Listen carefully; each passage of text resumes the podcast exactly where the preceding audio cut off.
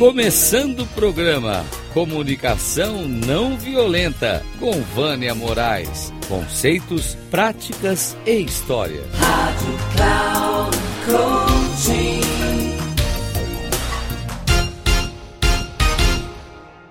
Olá, estou aqui de novo com vocês, Vânia Moraes Troiano, e hoje eu vou falar sobre a energia, o pensamento e os sentimentos do ser humano como fatores preponderantes para a transformação das crenças. Então, antes precisamos saber o significado de crença. Segundo o dicionário, a crença é quando a pessoa acredita que o seu pensamento ou a maneira como se comporta são verdadeiras e ela não questiona. Você já deve ter muitas vezes escutado: Ah, eu aprendi assim, eu cresci assim, é, os meus pais que me ensinaram, os meus avós que me ensinaram. Sempre foi assim, nunca mudou.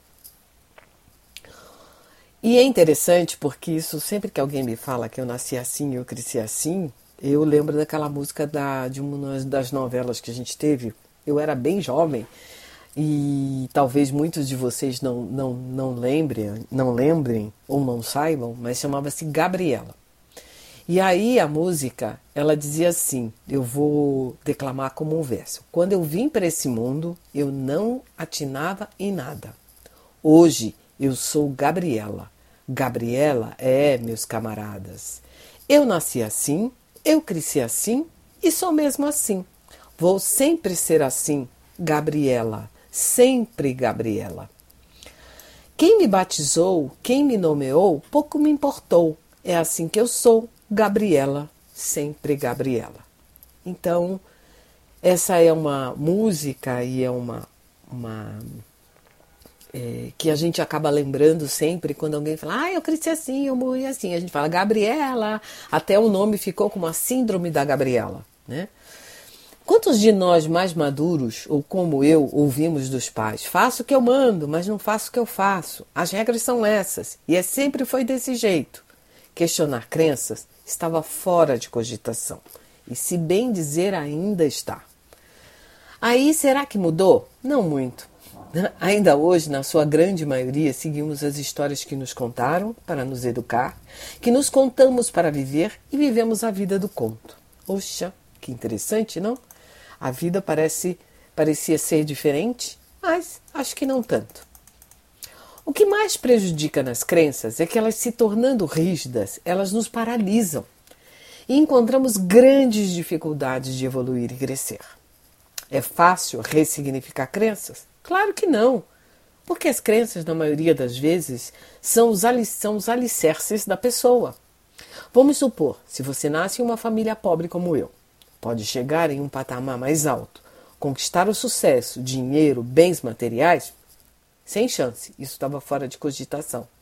Pois eu aprendi uma crença sobre o dinheiro que ter dinheiro é ruim, que todo mundo que tem dinheiro é egoísta, que todo mundo que tem dinheiro é, passa por cima do outro, que dinheiro é sujo, que ter ambição é maligno. E isso é uma crença. Sendo esta a última crença dos dogmas religiosos ah, ter dinheiro é ruim, ter dinheiro, ter ambição é, ser, é, é pecado. Né? E a incongruência que mais vi ao longo da minha vida foi a riqueza de várias instituições religiosas. Olha que interessante, não? Não estou aqui para questionar ou criticar nenhuma dessas instituições. Eu estou aqui para trazer a reflexão de como aprendemos coisas desnecessárias e não verdadeiras ao longo de nossas vidas. Professores e pais, por exemplo, podem levar uma criança a acreditar que ela é incapaz apenas com uma fala. Você é burro, não sabe fazer nada direito, não sabe prestar atenção, nunca vai ser nada na vida, é preguiçosa e não se esforça para nada, chora à toa, homem não chora, parece uma menininha e por aí vai, né? Você percebe a responsabilidade de cada um de nós diante do que falamos para alguém? Se para a criança é um problema, imagina também para nós adultos. Não é nada diferente. Você sabia que uma das causas do burnout é a pessoa ouvir diversas vezes o gestor dizer para o colaborador, você faz tudo errado, que ele não sabe, você não sabe o que vai fazer. E se ele não tiver claro dentro de si, e se a pessoa não se sentir segura de suas capacidades, habilidades, ela começa a desacreditar em si mesma. Ou seja, ela passa a acreditar na crença de que ela não é boa, de que ela não merece, de que ela está naquele lugar por sorte. Olha só. Bem, eu costumo dizer que cada um que fala, fala da sua própria perspectiva, das suas próprias crenças, dos próprios vieses e julgamentos. Podemos tomar ações perigosas se, quando estamos no piloto automático, na qual estamos na maior parte do nosso tempo, deixar um rastro destruidor. Isso começa em nossa terra infância e se expande até a nossa vida adulta, ou ao longo da nossa vida adulta, melhor dizendo. Várias de nossas crenças são estruturais, ancestrais, e nascemos com várias delas impregnadas. Segundo Bruce Lipton, podemos mudar a nossa mente com, com crenças que nos fortaleçam e não que nos destruam, ou seja, ter mais consciência e como o ambiente pode influenciar o comportamento de nossas células sem mudar o nosso código genético, como por exemplo diz a epigenética, que é um campo dentro da biologia. A paternidade consciente ela é fundamental, pois os pais precisam ter muito claro dentro de si o seu papel que desempenha na programação mental dos filhos, assim como o impacto das crenças na sua vida adulta. Somos seres emocionais e não seres unicamente racionais. Alguns dizem que pensar de forma positiva as coisas vão melhorar, mas na minha percepção é muito mais do que isso. É um conjunto interligado que faz as mudanças acontecerem. Eu preciso ter uma permissão interna e, e essa permissão é que vai me trazer a possibilidade de eu ressignificar as minhas crenças de uma forma mais profunda e, e ela também deve, depende de vários aspectos que estão além da nossa mente. A pessoa precisa estar preparada e realmente convencida do desejo da mudança. Ela precisa ter fé para buscar novos hábitos de pensar e se comportar. Acreditar na sua própria capacidade, se desafiar, não ter medo de errar, assumir riscos, estar disposta a renunciar ao status quo, procurar algo novo e que tenha significado interno. Fazer uma mudança de pensamento requer disciplina, requer prática. E essa é a forma, uma das formas, né, como a gente pode dizer, para podermos ressignificar as nossas crenças. Então, como coloquei anteriormente, a mudança de uma crença requer uma vontade e também requer saber como mudar e se permitir a chance para mudar. Colocar um novo comportamento em prática vai requerer uma crença positiva que apoie a pessoa no processo. Vai precisar de uma estratégia de como vai executar o novo comportamento. É preciso de autorresponsabilidade para tal e acreditar piamente que pode fazer a mudança. Um dos elementos importantes é ter clareza, principalmente no seu corpo se ele está preparado para mudança. Fazer mudança precisa de congruência entre o que deseja e o que faz. E o nosso corpo, como eu já disse em outras vezes, ele é soberano. Ele é um corpo, o corpo ele nos dá sinais. E quando nós estamos prontos para fazer uma mudança, a gente sente no nosso corpo nossas células todas se mexendo. Precisa só prestar atenção. Eu me lembro uma das vezes que mudei meu comportamento foi lá pelos anos 80, quando as empresas deixaram de ter salas separadas e passaram a trabalhar em um ambiente aberto, em que todos interagiam ao mesmo tempo. Falavam ao telefone e trabalhavam. E eu era uma pessoa que falava muito alto. E um dia minha gestora, com toda gentileza, informou que todos no entorno sabiam o que estava acontecendo comigo, porque eu estava falando muito alto. Aí eu fiquei imaginando como estava sendo para quem estava comigo ao telefone. Será que eu estava falando tão alto que a pessoa também não me ouvia? Bem, Passei alguns dias refletindo sobre as colocações, o quanto elas haviam me incomodado, e depois percebi que seria importante mudar, ou seja, me responsabilizar totalmente pelo processo e o porquê seria importante fazer a mudança. Percebi que gostaria de ter mais privacidade e falar baixo seria essencial, tanto para minha vida pessoal quanto para minha vida profissional.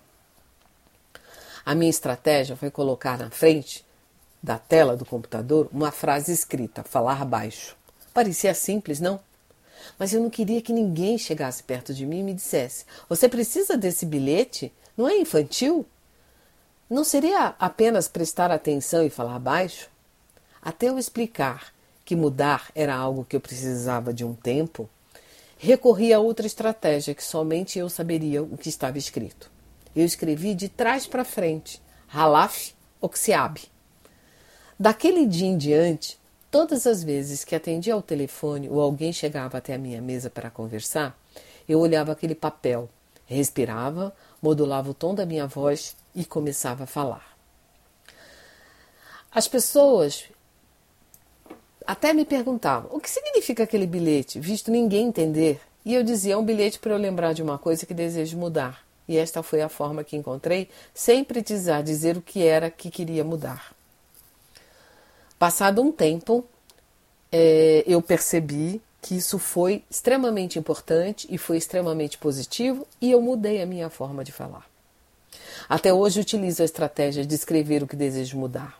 Porém, hoje não preciso mais mudar a forma de escrever, porque tenho meu próprio escritório e coloco os bilhetes colados na janela que fica atrás do meu laptop.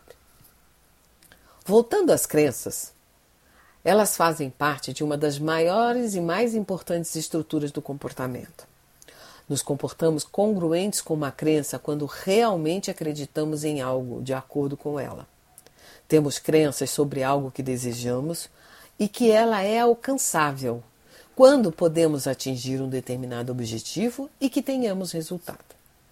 A crença de que tenho abrigo, segurança, que possa sobreviver, curar a uma doença, ou se não puder ser curada, ter muito claro em tudo que posso fazer para evitar uma recidiva, por exemplo, o câncer. Parece impossível, mas não é. Eu, em 2001, fui diagnosticada com câncer de colo retal. A princípio, fiquei totalmente desesperançada, sem rumo, sem saber o que fazer. Passado um tempo, após ter recebido o diagnóstico, chorado muito, tá?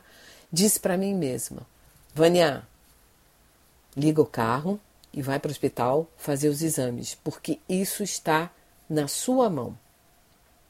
Eu fui, Fiz todos os exames. Em uma semana eu tinha retirado 45 do intestino, inclusive o reto. Hoje faz 21 anos desse diagnóstico. E sei que nenhum médico pode me dar o diagnóstico de cura, pois esse é um câncer que pode aparecer em qualquer órgão do baixo ventre. Mas eu faço a minha parte.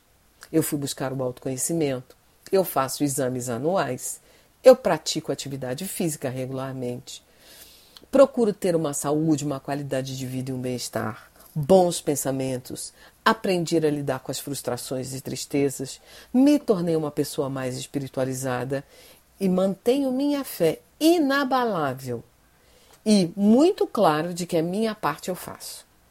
Como diz o meu médico brincando, apesar de eu ser uma criadora de adenomas tubulares, que são os pré-cânceres, como me cuido religiosamente a cada ano, evito consequências que não poderia dar conta. Então, criei uma crença que posso manter a minha saúde estável desde que faça a minha parte. E o que eu não puder dar conta, tenho a medicina para me apoiar. E se um dia acontecer, aí irei pensar de forma positiva para solucionar os problemas e em uma nova estratégia para lidar com a melhor solução, para que eu possa resolver essa questão. As crenças também têm relação com o nosso sistema. Nós somos um sistema e esse sistema na qual estejamos inseridos, por exemplo, pode ser um grupo de pessoas de uma família que acredita que a causa de uma determinada doença é, seja XYZ e é provável que possa acontecer com todos. Como também nós podemos ter uma crença que isso que aconteceu com uma pessoa na família não vai acontecer com o restante da família. Muitos de nós não sabemos as crenças que nos impedem de crescer. A tendência das pessoas é responder não sei, deu um branco, ou ela diz para sua fala: Ah, não faz o menor sentido. Eu costumo falar para ela ficar com a pergunta e deixar ela reverberar dentro de si. Na maioria das vezes eu recebo uma mensagem alguns dias depois ou no próximo encontro e a pessoa me diz: Sua pergunta não saiu da minha cabeça. Ou depois de alguns dias: Ah, olha, aquilo que você falou para mim eu entendi. E a ficha caiu. Robert Keegan, por exemplo, em seu livro Imunidade à Mudança, nos diz que podemos ter crenças tão rígidas e estruturais que se torna complicado acessá-las. Ele nos diz que a questão está na nossa incapacidade de fazer uma ponte entre aquilo que queremos com aquilo que somos capazes de fazer. Ficamos em uma discordância entre a necessidade de mudar e a falta de entendimento daquilo que nos impede de mudar. Mudar depois de adulto é algo mais difícil. Porém, a neurociência nos mostra, em virtude de nossa neuroplasticidade, podemos continuar nos adaptando ao longo da vida. As mudanças ocorrem de forma gradativa, porém, às vezes elas não são contínuas. Elas podem ter períodos de estabilidade e outros de mudança. Giga nos faz uma reflexão com a complexidade mental do adulto e a coloca em três camadas. A mente socializadora, que é aquela em que aquilo que penso em mandar, em mudar, será de forma contundente influenciada pelo que eu acredito que os outros querem saber e influencia fortemente a forma como a informação será recebida e tratada. Temos a mente autoral, que é aquela que dirige, que cria um filtro para aquilo que será permitido entrar, e a mente autotransformadora, que é aquela que se distancia do próprio filtro e, ao mesmo tempo, olha por uma outra, é, é, é, outra perspectiva para enxergar. Ela vive o presente e aquilo que faz sentido poderá hoje poderá não fazer amanhã. Olha que interessante. Quando atingimos uma mente autotransformadora, podemos refazer a mudança ou mudar a direção. Lembre-se que as crenças direcionam os nossos pensamentos, as nossas emoções e os nossos sentimentos, e deles criamos os nossos comportamentos e ações, e que podemos transmutar as crenças por meio dos pensamentos, das emoções e dos sentimentos. Ou seja, eu saí de algo que eu me sinta incapaz para algo que eu possa me sentir capaz. Em um outro episódio eu irei abordar melhor esse esse último bloco que eu falo que é sobre o nível de complexidade mental. Um grande abraço e até o próximo episódio. Me siga lá nas redes sociais como arroba Vânia Moraes Troiano. Vânia com W, Moraes com E e Troiano com Y. Um grande abraço.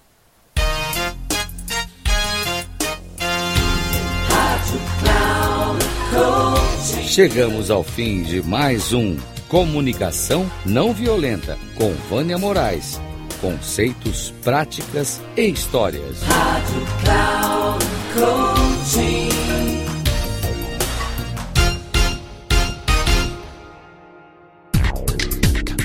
Se ligue. Comunicação não violenta com Vânia Moraes.